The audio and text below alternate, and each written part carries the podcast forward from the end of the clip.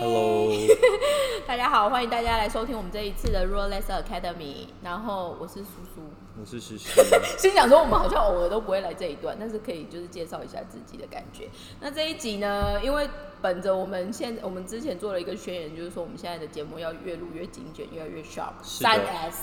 所以我们马上破题。我们今天要讲的就是新疆棉，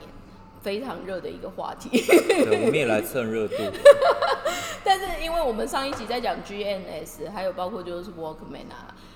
蛮多就是前辈们有来留言给我们，就是说，哎、这一集讲的蛮好的，或者是说还真的没有听过这样子的事情，嗯所以我们会慢慢的在磨练我们的梗，让台湾虽然在台湾听，可是可能也更有共鸣这样。那今天其实我们会特别想要来讲新疆民族了就是不支持的想要蹭一下热度之外，但是还有另外一个部分说，如果就是有在听我们这个频道，就会知道我们就是我原本公司 Rolex 的 Studio，我们其实在去年十二月到今年的二月，我们进行的就是募资的部分。那那时候其实我们就是用苏文棉，那苏文棉它的背景其实它就是印度的长纤棉。那这个跟我们新疆棉为什么要切这个主题，觉得有关系的是，因为其实这有点科普，但是因为世界上就是我们如果在讲超超长纤棉，嗯它缩写叫做 Extra Long Stable Cotton Fiber，就是嗯 ELS 棉。这个里面的话，本来就是四大体系，嗯，四大体系，试试来猜猜四大体系有什么？我们上次有讲过了，有哪几个国家的什么东西？点点点，海，我只记得海岛棉，印度的，呃，印度跟埃及的海岛棉。错错错错错！错了吗？那你解答吧。我我只能说，你赶快回去找出文冕大师何许人也那一集来听。第一季应该是第二集还是第三季，可以去听听看。但简单快速说一下，我们在说的 ELS 棉，呃，ELS 超长纤棉，刚刚思思提到的关键字的海岛棉，它其实已经在这四大体系的之上，因为它量太少，它一年只有哦三十公吨。那这一个主要的话，因为呃棉花毕竟它是作物，所以只要你有种子，其实如果你的天然环境许可，或者是地理环境许可，它其实种了出来。那到底什么会影响它的品质？其实它会有很多人文背景，或者是天气叭叭叭整个参加在一起。所以结论来说，最好的海岛棉，它一年只有三十公吨。那以地区来说，就是西印度群岛的海岛棉。那所以现在其实海岛棉最大宗、最大宗的买家是日本。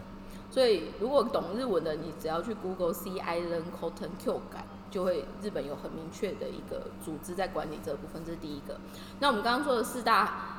超长纤棉，其实就分四个：埃及的居雅系列，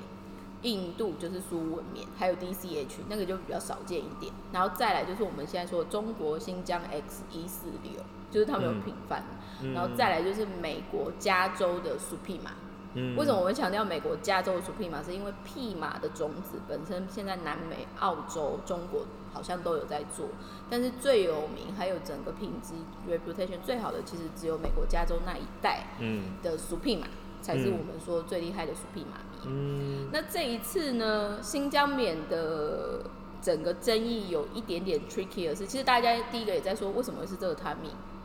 然后再来就是说人权这个东西，或者就是新疆棉这件事情到底有什么样的考量，为什么会这么炒作？其实这一次，我觉得 H&M 算是 不知道算蛮衰的还是干嘛，反正第一个挑起来就是 H&M 嘛。那他们现在的确也接受到一一些很明确的，就是说你 Google 不到，Google 不、简单来说，因为他们本来就没有 Google，但是就是你你就是搜不到，网络上面搜不到。那到底有没有到实际的实体店铺关门这件事情？我目前看好像也没有，只是没有人进去。嗯那新疆棉这个东西很好玩的是，其实我们在半年以前，大概半年吧，对，其实，在中美贸易战开打的时候，业界因为其实棉花某方面就是期货的概念嘛，就是它就是风就是高高低低这样。那时候其实业界就我至少我们在日本，或者就是我们在跟同业在讨论的时候，就说哎、诶超长纤棉这一个会不会因为这种贸易战或者就是一些国力的，就是这种纷扰，会不会有一些什么变动什么？但是以现在看起来的结论，呃，新疆棉的确就会变成是一个 concern。嗯那再来的话，相反的，美国的薯皮马的这个东西，它其实某方面也有很多买家是中国厂，因为他们拿去做成纱织、成布什么的嘛。所以这样子的角力互相的抗衡之后，以我们现在在日本反而听到很好玩的，就是 印度棉现在变得很值钱。嗯，因为可能它比较不容易遭受到人为的操控的因素的波动。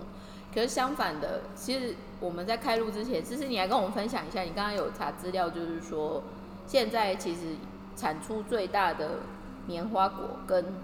用最大棉花的地国家到底有什么？你要不要补充一下你的小资料？哦，毕竟就是思思也是该出场了，这小子刚刚在那边给我翘脚，在那边说 对想说跟我没关系，我想说你讲的很顺啊，我这也不好意思插嘴。就是我刚刚科普了一下、啊，就是那个棉花产棉最大的国家现在是印度，然后第二是中国，第三是美国，嗯，然后但是但是棉花出口对出口最大的是美国，因为美国的成衣业比较少，然后对，然后中国很多就是它是出国内，所以其实它棉花自己棉花出口的状况比较少。但是消费棉花最大的国家是中国大陆，然后第二是印度，这两个国家就占了世界五成的棉花消费量。这个我想要补充一下，是因为我以前在纱厂，然后我们嗯纱厂本来就是要负责买棉花，嗯然后现在思思讲的这个背景呢，嗯，简单来说，它就是牵涉到沙场 spinner 的这一个体系，到底哪一个国家最蓬勃发展，通常你嗯就会影响你的买棉这件事嘛。那在这在有些固定听我们的频道就会知道说，至少现在亚洲区里面，短纤维就是我们说的天然纤维，主要最大的供应链其实真的现在就剩中国。以前比较特殊一点的，像我以前的前东家台源，可能偶尔还会去抢一些单还是什么的。可是现在因为他们也收起来了嘛，嗯所以棉纱，特别是高级的棉纱哦，这边我想要跳回来补充一个东西，就是说 ELS 我们说的这些比较好一点的棉花，它有什么样的特征？或者就是你听到 ELS 会听到苏匹马，你的反应会是什么？呃你现在问我，对对对对对，就是一般大家听到，呃，因为一般人不一定会想说超长纤没有什么特别的啊、我只知道，因为如果短纤的话，你做成衣服上面就会有很多绒毛啊，但是你长纤的话就会就会比较没有这个状况，所以手感就会比较滑顺，然这个的后表面会比较光泽。这个的话就，是现在思思讲的是从物性特征开始。嗯那这个到底影响什么？其实就是纤维长度。那其实我们在棉花的分类里面有从短纤维、中纤维、长纤维到超长纤维。那我们现在讲的新疆棉的这个体系，或者就是我们现在讲的苏匹，然后甚至苏文棉，它们其实就是属于超长纤棉。那超长纤棉，你用一个最简单的分类的话，简单来说就是因为它品质好，它强度够。以纱线来说，纱织、纱织数，比如来说，我们一般穿好一点的衬衫，可能就会用四十支以上或六十支，嗯然后好一点的寝具可能就会用八十支、一百支，然后那种意大利超级高级的衬衫，它可能会用两百支、三百支。嗯所以当你的纱线越来越细的时候，其实你的品质就是会越来越好。可是相对于你的棉花的等级就要上去。嗯所以其实回到刚刚思思在说的，就是以我们实际的数据说，哎、中国买那么多棉花，或者是他们自用比率为什么那么高的原因是，简单的说，他们还是有非常多大型的服装的供应链。嗯，那薯片嘛其实之前有很有名的买家，就是 Uniqlo。嗯因为他们大概是在五，哎，应该是六年前，我还没来，我还没来，诶，我刚来日本的时候，我记得应该是刚好应该六到十年之前，其实 Uniqlo 他们在还没有那么大规模的时候，他们也想要用 Supreme，可是 Supreme 的认证基准有一点 tricky 的是，你要品牌才可以挂。嗯所以虽然你用 Supreme 的纱，或你用 Supreme 的布，你不一定可以挂 Supreme 的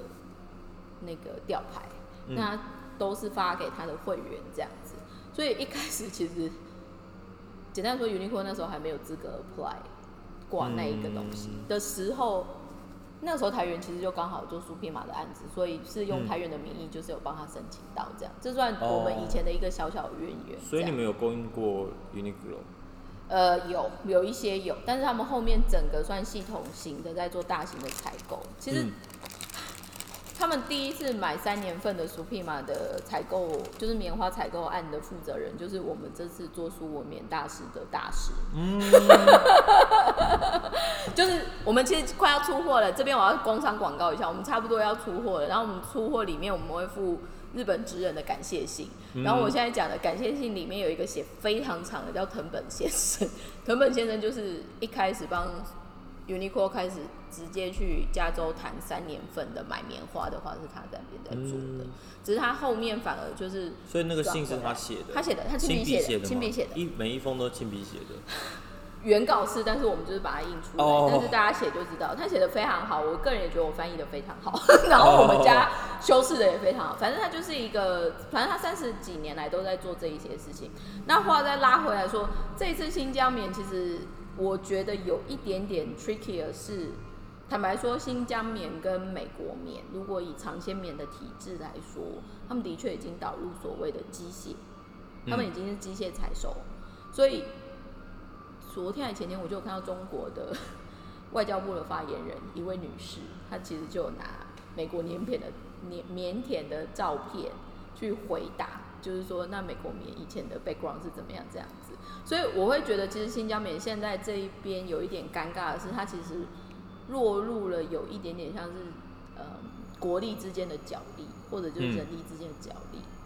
但是这一波的。反抗的声音其实来的很有意思的是，除了 H&M 之外，呃，Nike 或者是艾迪达，或者就是我们说的这种大型的 Com，呃，包括 Converse、Uniqlo、Muji 什么的，他们好像也都还在，我不太清楚现在。没有 Uniqlo，Uniqlo 好像是说是有特别发声明说他就是不用新疆棉。然后无印良品是完全就是没有没有任何表示，无印良品最 suffer 的一定会是因为他们用太多了。但是但是他但是因为现在中国就有点买爆，然后就是支持无印良品，是因为他原来很多商品就已经特别强调他使用新疆棉，那你现在没有把这些商品因应这个实施下降。所以就让很多中国的消费者觉得啊，无印良品是对真心支持挺中国啦的这个感觉。其实现在这个有一点 tricky 的是，因为我们那一天我们的 Facebook 其实事情爆发出来，有一些媒体其实就开始在写专文什么的这个东西。然后那时候我有转发一个就是 Beauty Mo，因为 Beauty Mo 算是我在台湾看一些业界会专门看的媒体，我觉得他们写的很好。那再来的话，他们那一篇我一转的时候，其实下面就反而有固定在看我们 Facebook 的一个西装店的老板，然后他就来问说：“那日本因为新疆棉现在有引起什么样的争议吗？”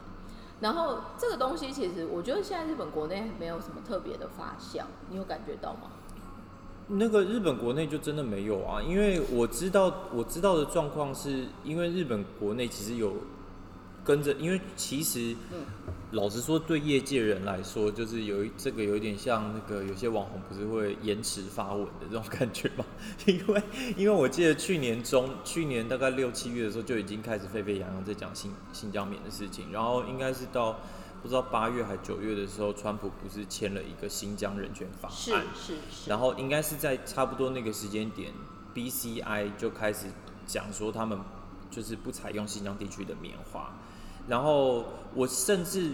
不觉得，我我不记得像 Nike 或者 Adidas 他们是有正式发声明的，但是因为他们只是就是坚持他们是用 BCI 的棉花。其实 BCI 这个我们送不送？我们可能要再讲回来一下 BCI 的另外一个原因，是因为台湾现在有一点 tricky，是 台湾现在因为真的做短签的人们越来越少，所以大家可能对于 BCI 的认知度又会更弱一点点，或更少一点点。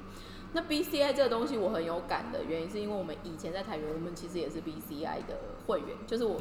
因为 BCI 的 tricky 的，与其说它 tricky，就是它简单来说，它就是一个认证机制，它 original from 瑞士。那但亚洲它有很多办公室什么，所以 BCI 的这一个和逻辑里面，就是说它变得一个监督机制。那你其实就是买所谓的额度制，就是你今年。他就可能去计算说，哎，符合我们 BCI 的这一些的棉花大概是多少数量，所以你每一个地方买的是多少这样。嗯。那因为他们一开始就很会做很强大的 promotion。嗯。那比起一般纯粹注重所谓的环境，或者是纯粹注重所谓的劳工权益，BCI 刚好就是在一个两边都兼顾的部分。嗯。所以当他们在提起这个概念的时候，所谓的 global 的 brand。为了所谓的企业形象 CSI 是什么？其实很多人就是很踊跃就加入。对啊，而且就是一定要对，一定要强调自己是用 BCI 的棉花，就其实我们那时候为了那个，我们一直觉得那个瞎瞎的，就是因为我们也觉得说，到底是什么样的基准，应该要缴蛮多钱的吧？简单说，加入会员要缴蛮多钱。对，简单说，因为它这是买额度，所以以我们以前在沙场好了，如果我们买一件纱是多少，我们就是会加多少 percentage 上去，就是为了要付给 BCI 这个东西。嗯所以简单说，现在这个爆发的 timing 很有意思的是，就回到刚刚思思说的，川普签的那个东西，那 BCI 它为了要表示它一系列的立场啊，因为它就是注重劳工权益嘛，注重这个东西，其实它变成就是什么，它的 core value 就是这样，它不能改。嗯，那只是川普签的那个之后，可能更加速这个东西。但是重点是你也会发现，现在不得不表态，或者就是大家都在看的那些品牌，是不是很多都是 headquarter 在美国，呃，几乎都是美国品牌啊？对 对，但是因为但是因为本来全球性的品牌最多也就是在美国嘛，那像 Adidas 其实德国对，所以我觉得我觉得就是严格说起来，我觉得好像是因为 BCI 的关系，所以这些品牌看起来好像表态了。可是其实我觉得好像不是每一个品牌都特别有针对这件事情去表态而且就算他们有表态，那也是去年的事情，就是这件事感觉已经要过去了。其实我们现在啊，我们现在开始在讲一个有趣的概念或者什么，因为我们这几天我们几个同样业界人也开始在聊说，这个报的 timing，而且到底为什么会这样子的？另外一个阴谋论的说法，大家就听听就算了。但是就另外一个阴谋论的说法，就是说，说穿了，现在会去用这样子的东西，会在这样子立场上面，是不是很多都是所谓的国际品牌？那如果现在大家真的一旦这样打击了，那是不是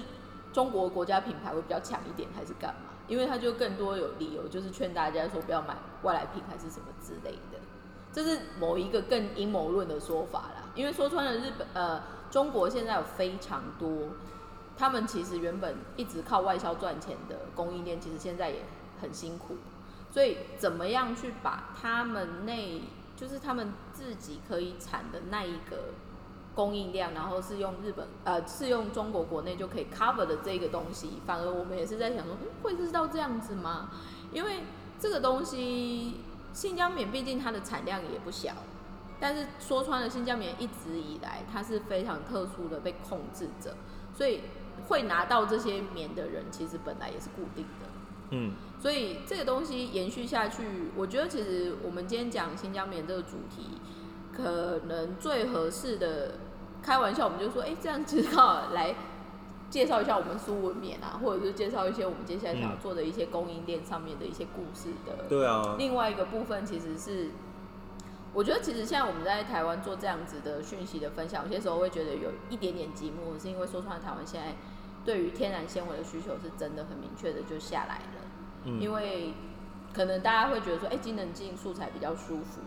或者就是说棉这个东西它可能比较不耐穿，还是怎么样？那这个反应其实当我们自己在做苏文棉的这个案子的时候就有感。嗯，那只是当新疆棉的这一个更引起注目的这个素材出来，就就是这个切入点出来的时候，其实说某什么 台湾本来可能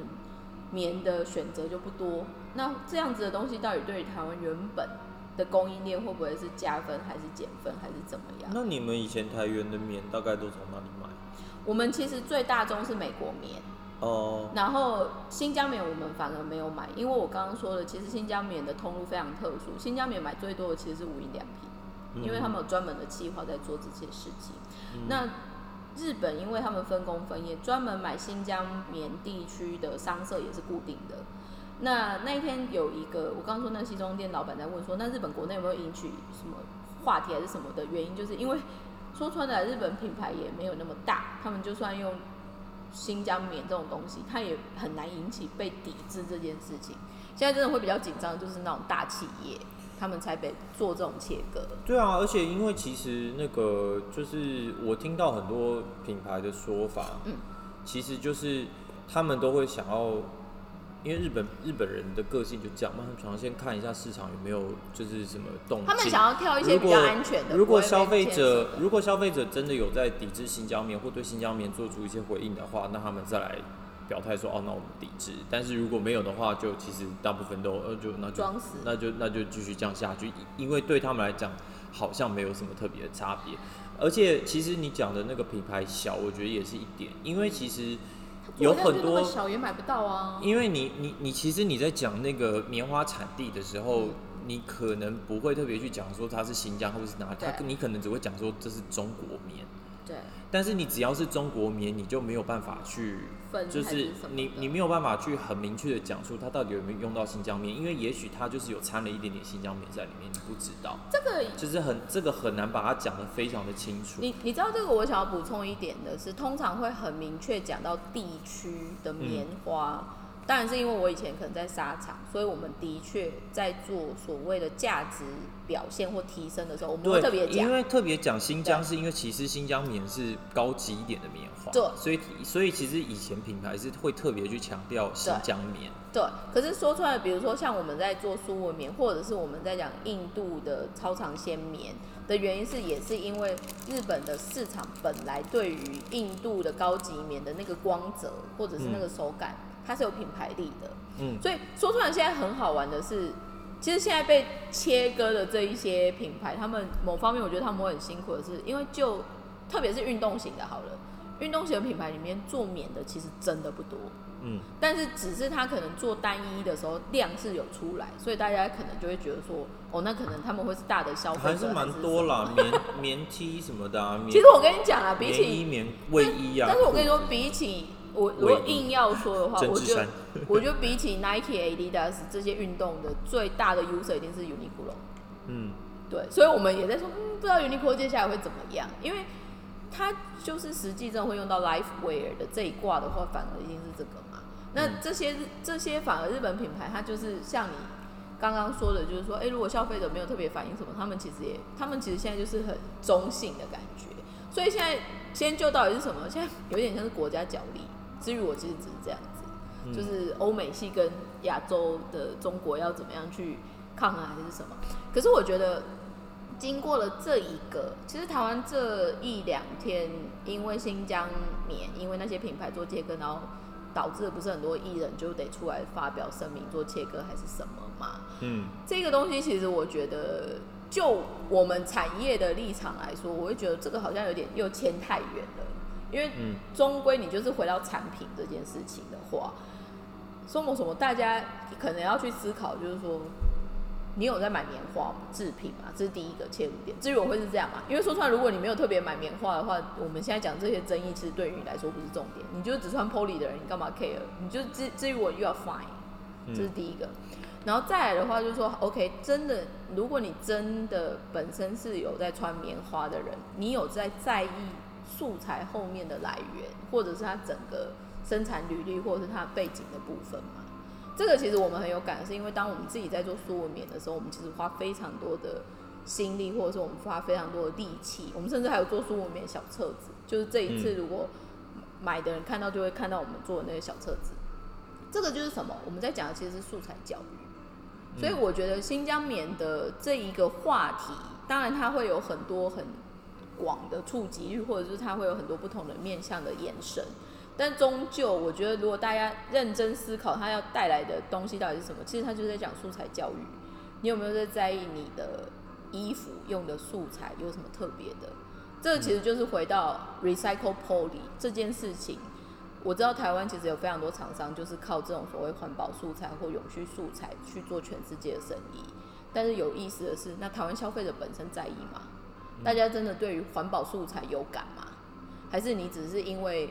外国的品牌跟你说没有环保我不行，所以你就只是 care 这件事情吗？嗯，可是我觉得今天就是只是一个诶，就是讲一个新疆棉的这个事件引起这么大回响，想必消费者是有在注意吧？我是这样想，但我只是觉得反而不是在 care 棉花这件事情。我只是觉得，我只是觉得可能就是。我我自己觉得比较就是斗胆啊，就是我觉得那些艺人，因为我看到他们就是平常平常很少，平常很少上新闻媒体版面，就是就是出现在社会社会版比较少，但是比如说什么张张钧甯啊，不是讲出名字，就是对，然后有就是有一些反而形象很好的，或者就是我们觉得，因为我觉得，我觉得，我觉得就是，我觉得可能也不是他表态一定要切割，而是其实我觉得他的经纪公司对，就是一定会直接帮他我们那写时候啊。在说的很多其实都是经纪公司，因为他不可能自己会马上跳出来做什么。他不可能，而且而且我觉得就是就是你你这个对他而言，他就是他就少一个代言他就是而已啊。对他就是少一个代言，可是他可能会就是我我我我当当然，我觉得因为他们是台湾艺人，所以其实他们的身份也特别尴尬。老实说，因为你扯到政治，但是但是我觉得那个就是就是你你对啊，我不知道怎么讲这件事情，就是就是你只是到哪一个地方被被往死里骂，就是只是这个所以其实其实我觉得这个东西呢，回到一个很最初，至少像我们在做苏文棉大师特调的时候，我们在做的一些沟通或者是切入点的部分，它其实要做的最重要的一个东西，其实就只是素材鉴赏教育而已。那现在我们讲延伸的这些新疆棉的问题什么的，它其实到最后太多反而是到人这一块，或者就是它变成意识形态的问题。那这个东西其实回到最初说，因为坦白说，我们就是制造业，我们就是得做产品，我们就是会依照客人的需求，嗯他期待的品品品牌的价值去做所谓的商品开发什么东西。我不会说哎，商人无祖国还是怎么样之类的。可是我会觉得，如果大家一样有这么大的精气神去追这一些艺人有没有表态是有的没有的这些东西的话，那你有没有相反的把这样子的东西反而是反映在你的消费习惯上面？你愿不愿意多花一点时间或多花一点钱去支持你觉得对的立场的产品？有啊，我觉得台湾消费者现在很棒啊，现在就在抵制啊，一直在买 Nike 跟 Adidas，不是吗？所以这个东西其实说出来，我会说了，台湾的纺织业者会受惠，因为说出来我们就是主要供应中应供应链嘛，嗯所以这个东西其实我我会我会觉得现在其实很多时候做生意或看到一些事情很好玩的，就是很意识形态的操弄。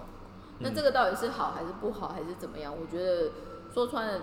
，marketing 或者就是这一些有的没有的沟通的价值，maybe 就是会处在这边。应该说，我觉得本来其实你作为消费者，其实你你很难说主动的去做出什么改变，所以其实我觉得他们呃今天主动的去做出选择，去支持自己呃认同的价值观，我觉得这个这个这个行为本身其实算是值得表彰表彰的，因为他也不是去砸店店铺的窗窗户或什么的。然后我觉得，我觉得的确这个背后是牵扯到，比如说大家的确是在注意什么新疆的劳动环境啊，或者是维吾尔族的人权问题什么。我觉得这个如果如果这个这个问题没有办法被解答的话，先不管先不管就是事实是怎么样，可是我觉得如果这个问题的本身没有办法被解答的话，其实那消费者现在做出的这些行为就可以得到一个合理的解释啊。我觉得其实回归到一个非常有意思的切入点是，大家都会说纺织这件事情其实就是民生工业，食衣住行这样，所以不管怎么样，当然就是因为你的预算考量，你的选择的部分不一定每个人都会有很多能力去消费很多衣服，或者就是他就是会去挑怎么样的东西。但说穿了，衣服这件事情，它就是确确实实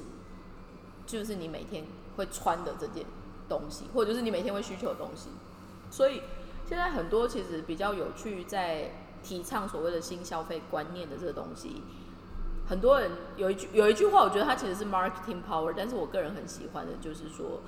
意外的你的消费力其实是超能力，你可以用你的消费选项、消费喜好去做出你觉得所谓的正确的事情。嗯，或者就是说，哎、这个做了或买了这个东西，其实这样子的支持，它会是一个良性的循环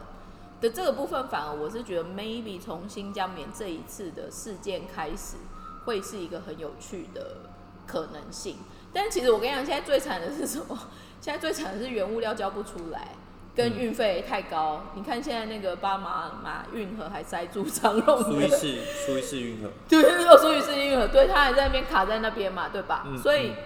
那个东西就是怎么样？我觉得接下来现在，我觉得现在大家还有犹豫，就是大家还从容不迫可以讨论这件事情的原因是，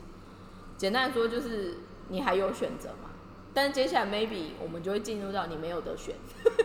就是在更 real 的这一个场景如果来的时候，那到底要怎么样解决？那只是这一次的新疆棉的事件，我觉得看其实它就是可大可小，然后看到底会延伸或发酵到什么时候。但是这个东西我真的觉得很有意思的是，意外的衣服这个产业它所牵连到的所谓的供应链，或者就是所谓的一个全球布局这件事情，好了。它其实意外的影响到很多地方或很多人的这个部分，我觉得非常有意思。因为大家都会觉得说，啊，衣服没什么了不起啊，又不是半导体啊，你知道毛利又不高，啊，什么什么之类的。但是这样一闹，就是意外的可以有一些经济体被撼动，或者就是有一些东西被影响的这个部分，我觉得身为我们的产业的，有一点小小的欣慰。我觉得只是，我觉得只是意外的，我我觉得只是不知道大家有没有想过这件事，就是其实要去。追究那个产那个原料到底是哪里产的这件事情，其实很难啊，不见得每个人都做得到，因为有的地方只讲得出他用的是棉，跟他用的是 poly，但是他讲不出这个到底他他这个原料是从哪里买的。所以这种反而是后面那些 D to C 或者是新的 online store 的 brain 很强的，在做这种叙述的魅力，其实是这个像旧金山的 Appleland，或者就是像我朋友他们最近在讲的一些网络上面，他们为什么得花。很多心力在说这样子的故事，其实相反的，就是你在后面你比较晚出来，可是你还有什么样可以让人家 catch 的 value？所以 maybe 在进一个品牌，或者就是你在做一些不同的 astrology 来说，素材的一些掌握度，或者就是一些资讯的分享，它意外其实的确是会增加或增强所谓的品牌价值。但是又回到刚刚说的。BCI 本身原本的存在，其实也是只是要买这样子的信任感嘛，就是证明说 is the better is the better cotton right，真的没想到怎么会变成这样，所以我觉得也是蛮有意思的。所以到底选什么样编什么样的作为，怎么样才是对的？或许就是现在这种就是很多变动或者是不确定的年代里面，得随时要面临出招拆招的一个 moment 这样子。嗯，你这集时间差不多了耶，够了吧？可以了，可以了。这样够吗？有满足到诗诗原本设定的一个三十分吗？三分够啊。哦，你是说这个？但是没有，因为我觉得讲这个太多科普或者就是置入太多这种东西，也有有点违背我们这个圈 l 原本想要做的一些事情。但是我觉得说穿了，这一次新疆棉的这一个的部分，如果引起大家有不同的思考方向跟可能性，我觉得也蛮好的。对，而且我觉得就。我是不希望太严肃，但是我只是希望这些品牌就是怎么样？不要 干嘛干笑啊你？不要让明天的自己打脸今天的自己，就这样子。我觉得你说了一个重点，但是这世界很可怕，就是说现在这个时代，数位工具那么方便，会是什么呢？就是。你今天讲，明天都还会有人记得哦，而且 always 会被 Google 出来哦。所以鼻音看也很重要，我真这么说。好哦，那谢谢今天大家收听我们今天的那个 Rolex Academy，然后还是可以讲一下结语，就是希望大家听我们这个频道会觉得，哎，做这个产业还是有一些小小的幸福的部分。那欢迎大家再回来收听哦，拜拜。拜拜。